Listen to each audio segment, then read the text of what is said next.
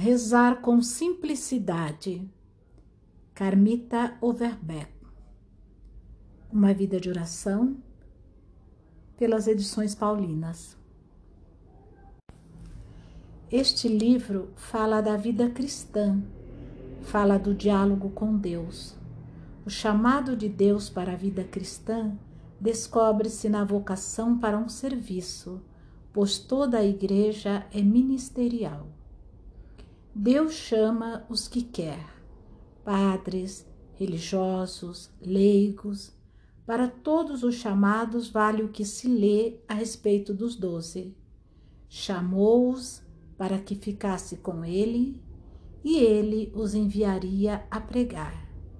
Marcos, capítulo 3, versículo 14.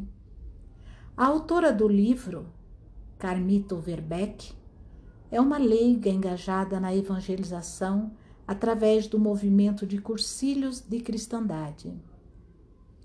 Na Bahia e em todo o Nordeste, seu nome está ligado à implantação deste movimento em muitas cidades. Sempre disponível para assumir viagens apostólicas, encontros, aprofundamentos, palestras, tem demonstrado por sua vida e exemplo que os leigos também são chamados e enviados a pregar. A autora nos dá o testemunho singelo e encantador de uma redescoberta pessoal. O segredo ou a alma de todo apostolado é a oração. Há necessidade de uma atitude decidida para conseguir a vida de oração mas contando sua experiência pessoal, mostra que a vida de oração não é tão difícil como se apresenta a muitos, nem é privilégio dos vocacionados para o claustros contemplativos. Jesus pede a todos que chamou que fiquem com ele, que estabeleçam laços íntimos através da oração. O Senhor acha mil caminhos para se encontrar com cada um de forma toda pessoal. Mas há um caminho que é para todos, a palavra de Deus revelada nas Escrituras.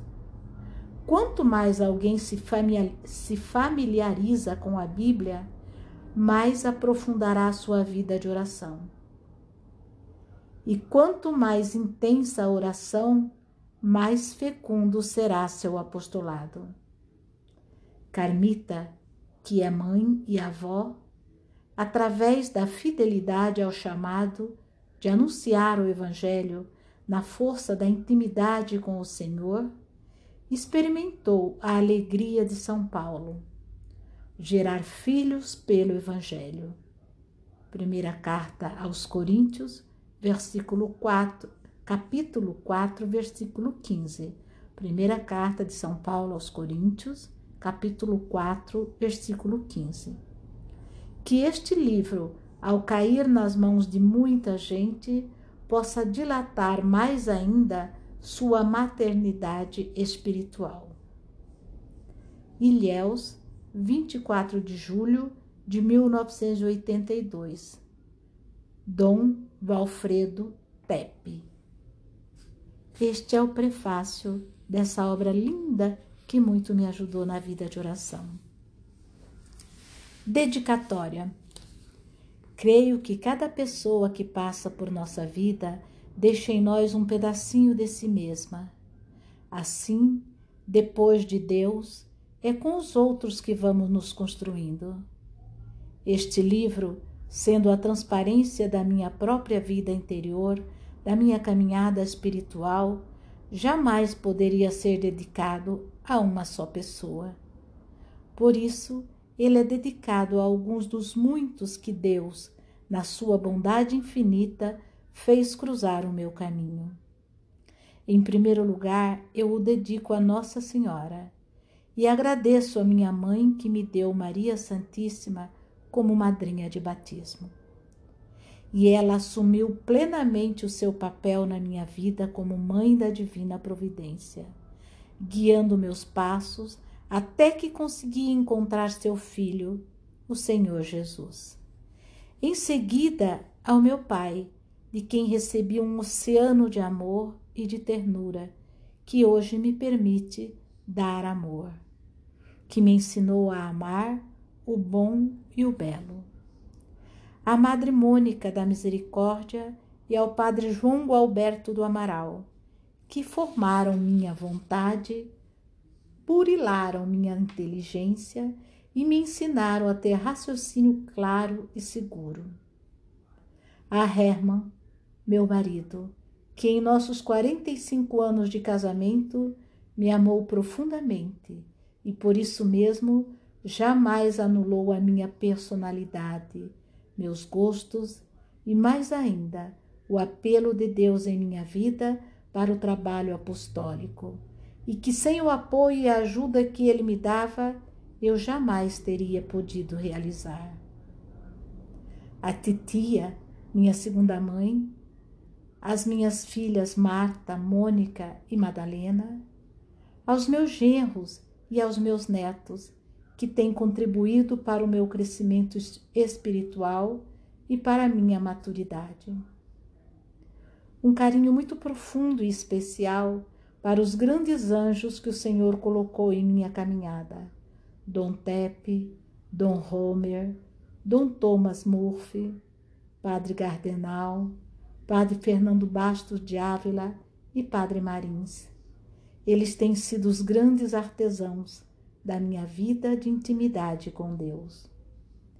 A todas as pessoas que, de algum modo, com a sua presença, sua amizade, sua palavra e seu testemunho de vida, me ajudaram a caminhar, e muito especialmente a Ruth Mesquita, que foi quem me convidou para participar do primeiro cursilho de Salvador. Finalmente, este livro é dedicado a todos que me escolheram por mãe espiritual, tanto os que o Senhor já levou para o seu convívio, Glícia, Berá, Malagut, Miriam, como os que continuam peregrinando comigo, construindo alcovas, armando tendas, neste desejo ardente e sincero de construir o reino do Senhor e chegar um dia à casa do Pai. Que a todos e a cada um este livro lhes diga que na oração e na Eucaristia eu lhes estou sempre unida e os amo com imensa ternura. Carmita. Uma explicação. O que vos digo na escuridão, na escuridão dizei-o às claras. O que vos digo ao ouvido, publicai-o de cima dos telhados. Mateus capítulo 10, versículo 27.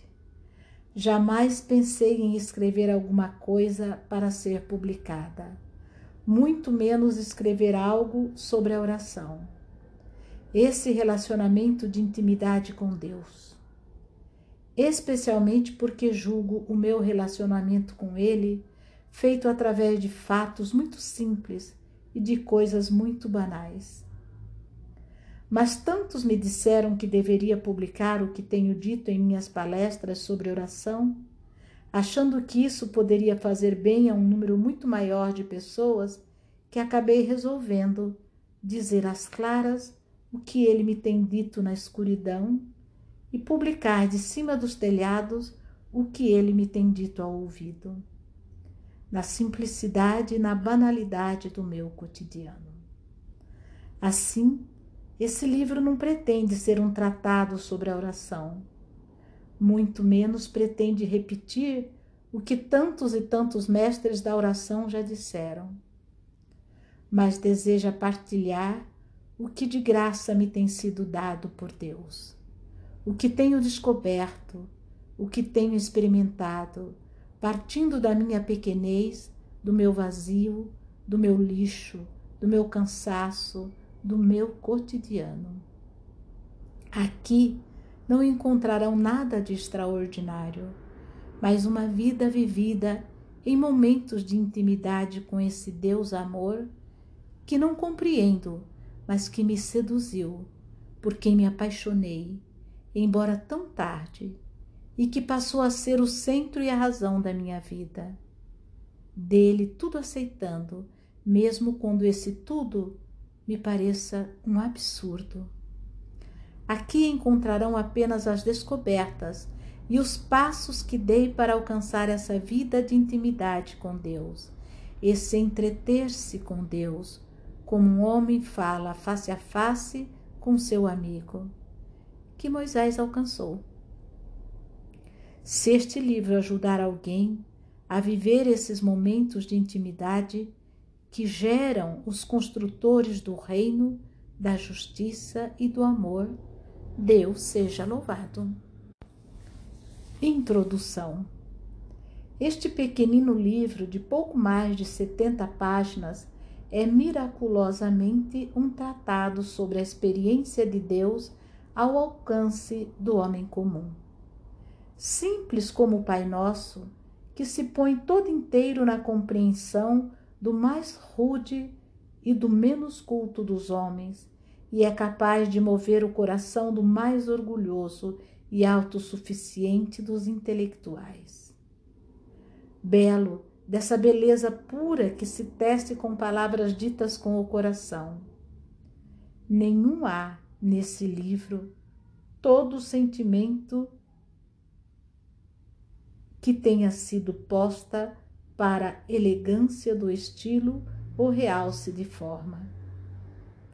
Nenhuma há nesse livro todo sentimento, que tenha sido posta para elegância do estilo ou realce de forma.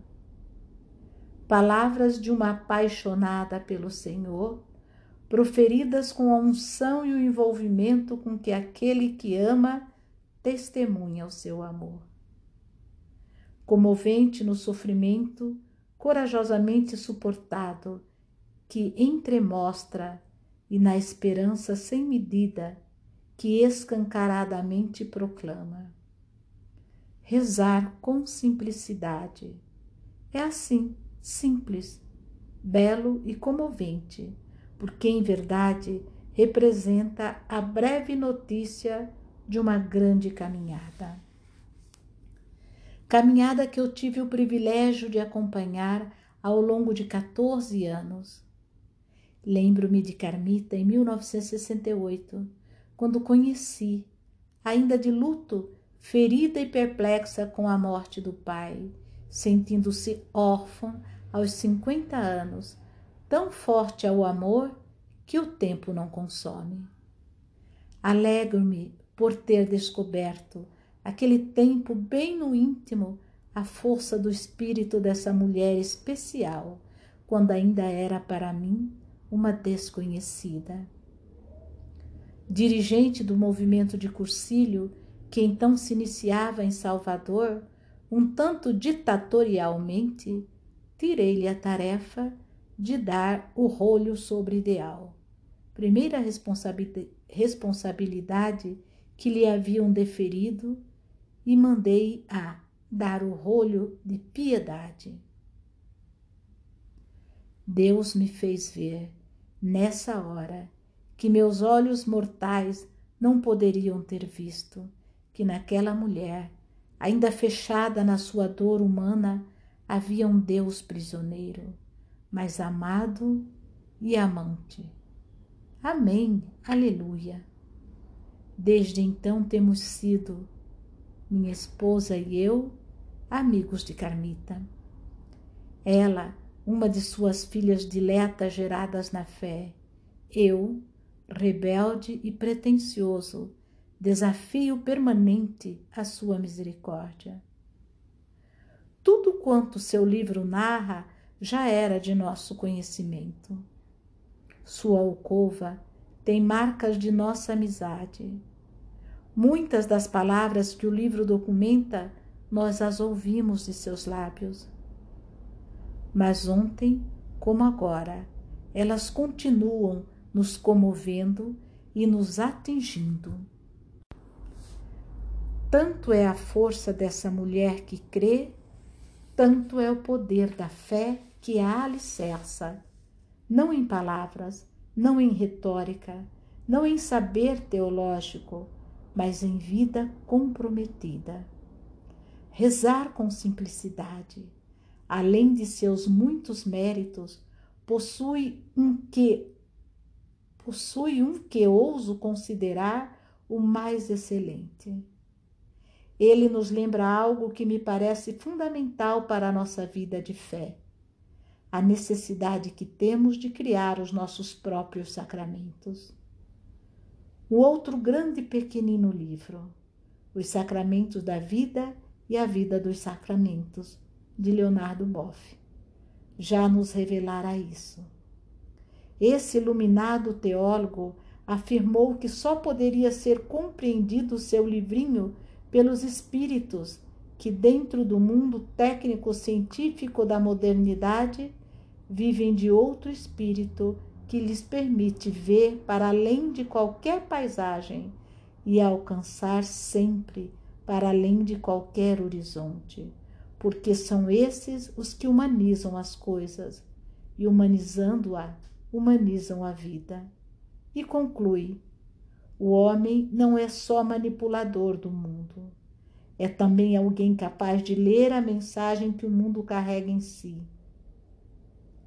e se for capaz de fazê-lo, será aquele privilegiado que, na multiplicidade de linguagens, pode ler e interpretar.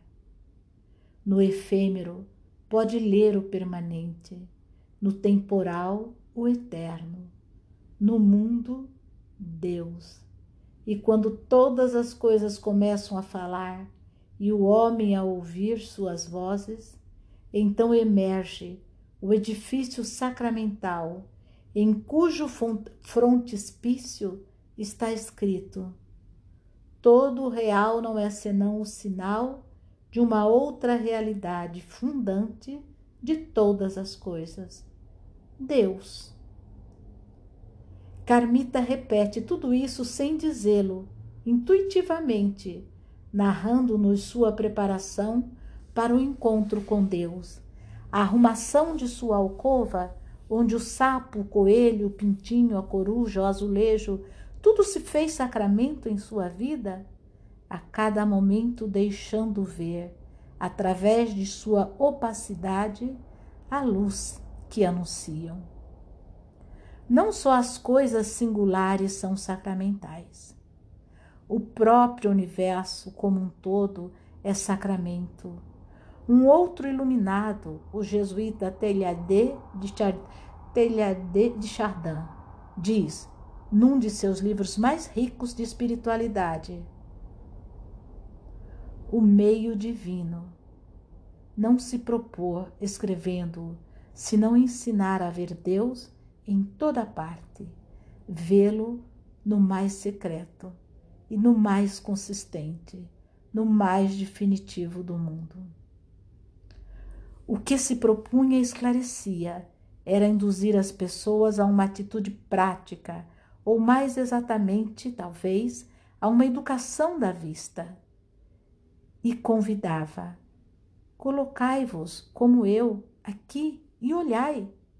Deste ponto privilegiado, que não é o cume difícil reservado a alguns eleitos, mas que é a plataforma construída por dois mil anos de experiência cristã vós ides ver muito, simplesmente operar-se a conjunção de dois astros, cujas atrações diversas desorganizavam a vossa fé. Sem mescla, sem confusão, Deus, o verdadeiro Deus cristão, invadirá a nossa vida, invadirá a nossa vista, o universo.